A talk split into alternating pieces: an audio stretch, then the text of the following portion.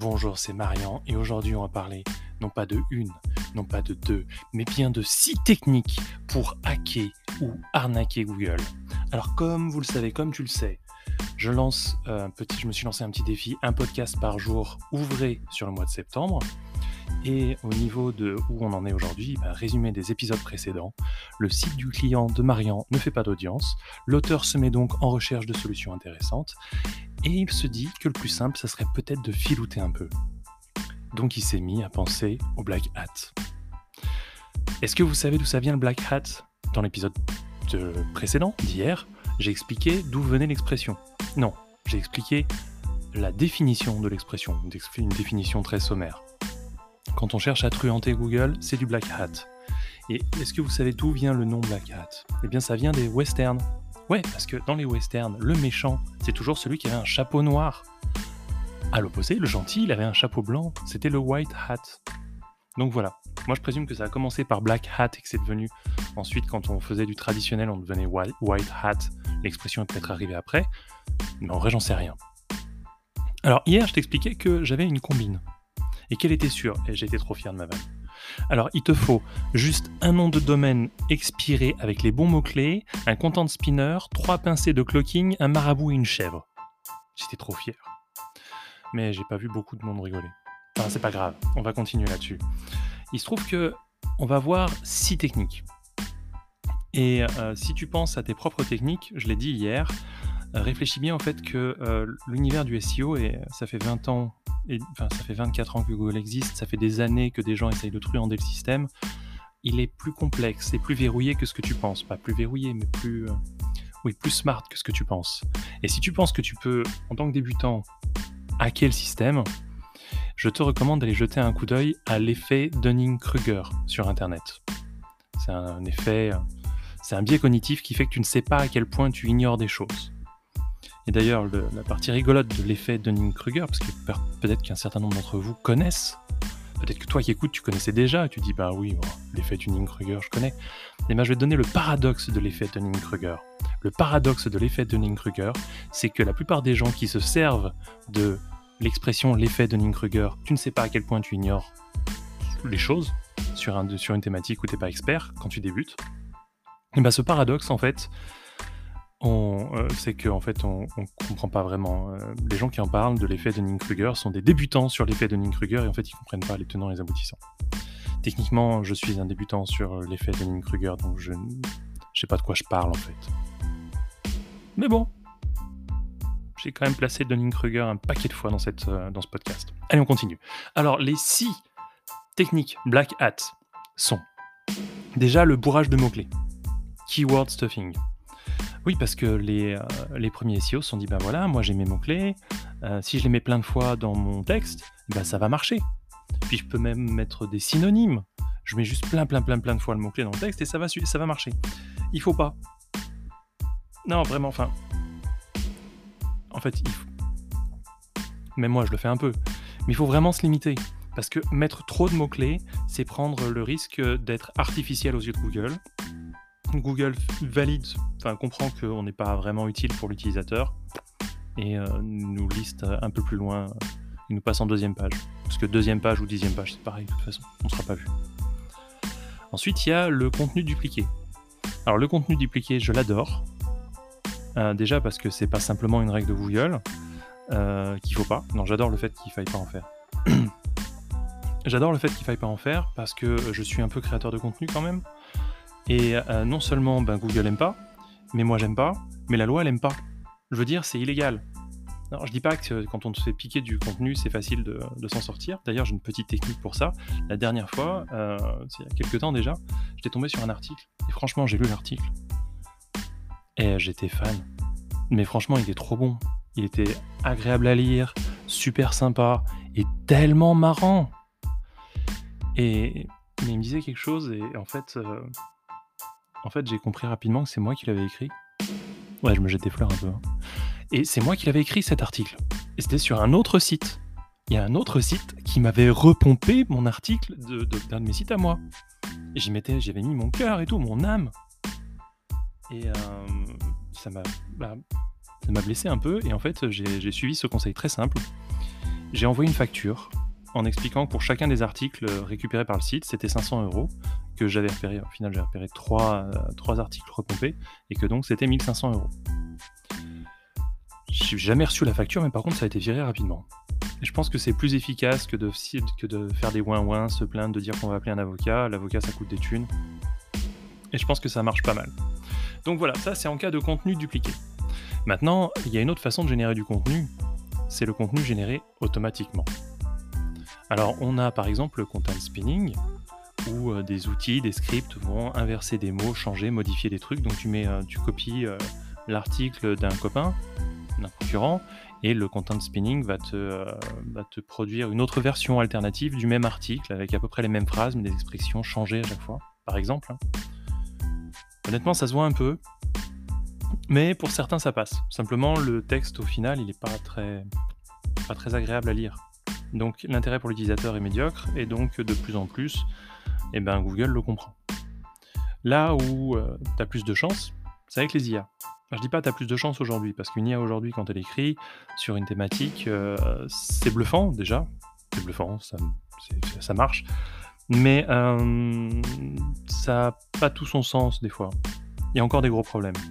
Donc pour le moment, Google peut encore te, euh, euh, te punir d'avoir utilisé un texte qui n'est pas agréable pour l'utilisateur parce que son IA est peut-être un peu meilleur ou sera meilleur et validera que ton texte il est mauvais plus tard. Et donc peut-être que dans trois ans, tu, tu, découvriras que pouf, tu passes en dixième page des moteurs de recherche et tu comprendras pas pourquoi. Il faudra que tu retraces.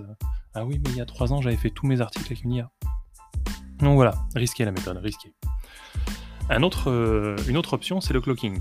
Le clocking, techniquement, euh, c'est d'avoir une version du site différente pour euh, le moteur de recherche, pour le robot qui va, qui, va scroller, et puis pour le et pour l'utilisateur. Et c'est pas bien. c'est pas bien parce que c'est pas honnête. Et Google, il aime pas ça quand c'est pas honnête. Donc pendant des années, de toute façon, c'était juste clairement puni. Sauf que, euh, sauf que ces derniers temps, on a vu apparaître les paywalls. Vous savez, c'est euh, ces systèmes où tu arrives sur, euh, j'en sais rien, je dis, je dis bon sang, je suis en train de chercher un site de news en ligne sans que ça soit trop tendu et orienté politiquement. Et j'en sais rien. Non, mais j'ai pas idée. Bon, les sites de news en ligne aujourd'hui, souvent ils te disent euh, bah ouais mais euh, nous on fonctionne plus à la pub, on fonctionne à l'abonnement. Donc si tu veux voir l'article, t'en as vu un, t'en as vu deux, puis le troisième tu le verras pas parce que euh, ça passera derrière un paywall. Un système où tu dois payer pour pouvoir voir. Et ben c'est une forme de clocking. Enfin une forme douce. Mais c'est une forme de clocking. Donc Google tolère ça, bien sûr, parce que ça fait partie d'un business model tout à fait euh, honnête et clean. Euh, mais il y a encore des problématiques d'ailleurs pour les gens qui font ça. Donc peut-être qu'il y a moyen de tricher un peu et d'utiliser ce système de clocking pour hacker un peu le système. Enfin, hacker un peu le... Bon, tu m'as compris, je vais pas pousser. De toute façon, je suis pas vraiment intéressé. Il y a aussi la manipulation de liens et l'achat de backlink. Ouais, à force, j'avais complètement oublié que c'était du Black Hat. Oui, parce que euh, déjà, pousser des, systèmes d'échange de liens, euh, ben, c'est juste un peu artificiel.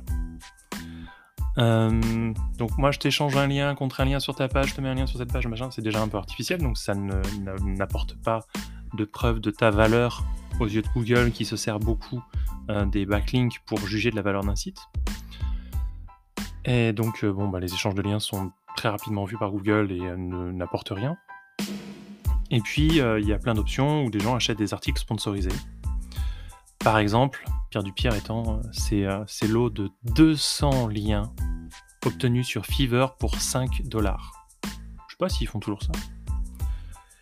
Et on s'est rendu compte très rapidement que ces liens étaient de très mauvaise qualité, que Google le voyait, il y a même eu un moment où en fait Google te punissait d'avoir acheté des liens d'aussi mauvaise qualité parce que clairement tu, faisais du, tu respectais pas les règles. Et ça nous amène au sixième, à la sixième possibilité, le SEO négatif. Je parlais à l'instant des liens moisis où ton site était puni si tu t'achetais des liens moisis. Bah, il n'a pas fallu attendre longtemps avant que d'autres euh, personnes se disent que ben, puisque les liens moisis ils handicapent mon site, peut-être qu'ils vont handicaper le site de mon concurrent. Euh, donc ces petits salopios se sont mis à acheter des liens moisis pour la concurrence. Et, euh, honnêtement, j'ai vu des, sites qui, qui, avaient, mais genre, 95% de liens absolument dégueulasses, qui venaient de, de sites porno, qui venaient de, sites qui n'existaient vraisemblablement pas, qui venaient de... Souvent c'était des sites russes. Enfin voilà, c'était vraiment... Euh, c'était vraiment malsain et en fait euh, au bout d'un moment Google a commencé à se dire ben oui ben on va moins prendre en compte le SEO négatif de ce genre.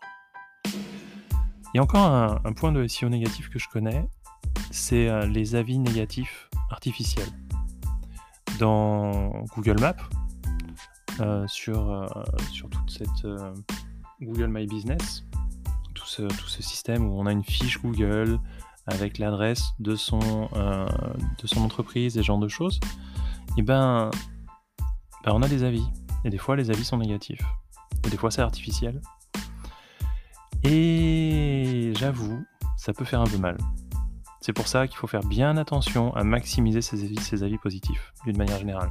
Il y a une autre alternative, euh, je traîne pas mal avec des avocats en ce moment, et en fait, euh, on a eu les premiers cas euh, de procès gagnés à l'encontre de gens qui avaient posé des avis négatifs totalement artificiels. Mais c'était des avis négatifs qui étaient en plus insultants. Et c'est cette partie-là, je sais pas si c'est l'insulte ou le fait de mentir sur le témoignage, euh, enfin voilà, légalement, euh, c'était facile à attaquer et euh, en plus, c'était des gens qui, comme des cons, avaient commenté sur des sites d'avocats. Voilà, pas la meilleure idée. Donc voilà, je vous ai donné 6 techniques Black Hat, je résume, le bourrage de mots-clés, keyword stuffing, le contenu dupliqué, le contenu généré automatiquement, le cloaking, la manipulation de liens, achat, échange, le SEO négatif. Et avec ça, je crois que vous avez déjà de quoi réfléchir. Moi, je vous abandonne ici, je reviens pas demain, mais lundi. Et euh, si vous avez des questions, des problématiques SEO, de l'inspiration pour, un, un, épisode que je pourrais faire bientôt, n'hésitez pas à m'écrire à podcast.marian.fr. Si vous avez juste apprécié l'épisode, n'hésitez pas à le partager. J'apprécie. Et dans tous les cas, à lundi.